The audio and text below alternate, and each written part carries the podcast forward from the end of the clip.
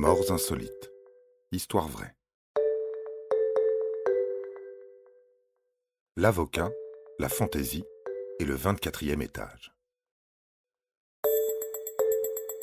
Est-il possible qu'il arrive malheur à un jeune avocat associé brillant et prometteur de 38 ans dans son propre bureau?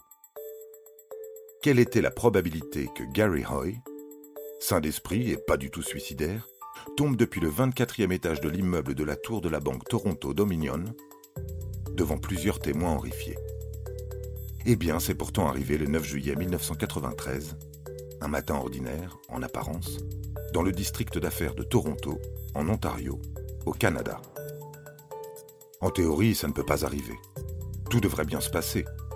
Gary commençait une journée ordinaire à son bureau. Mais bon, vous le savez, tout ne se passe pas toujours comme prévu. Ça paraît parfois tellement absurde, décalé.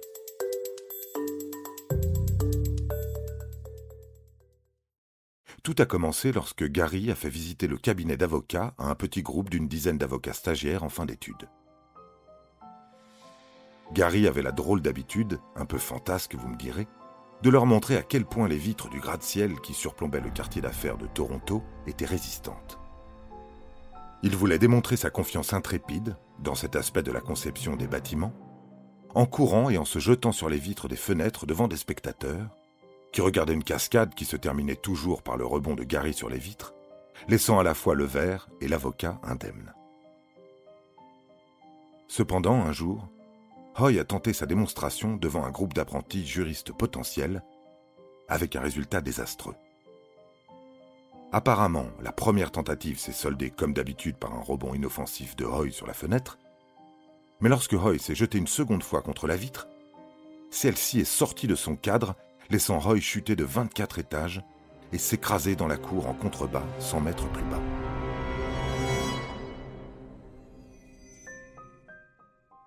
Le porte-parole de l'entreprise a déclaré que Hoy testait la résistance de la fenêtre. Apparemment, c'était la deuxième tentative. On ne peut jamais savoir ce qui a motivé Hoy.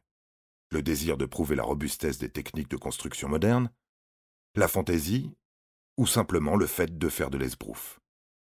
L'ingénieur en structure Bob Greer a déclaré plus tard au Toronto Star Je ne connais aucune norme de construction au monde qui permettrait à un homme de 80 kilos de se heurter à une vitre et d'y résister. Voilà, voilà. Vous savez tout sur la fin tragique et absurde de Gary. Un conseil d'amis. Si vous voulez faire de l'esbrouf dans un immeuble de grande hauteur, pensez à l'histoire de Gary.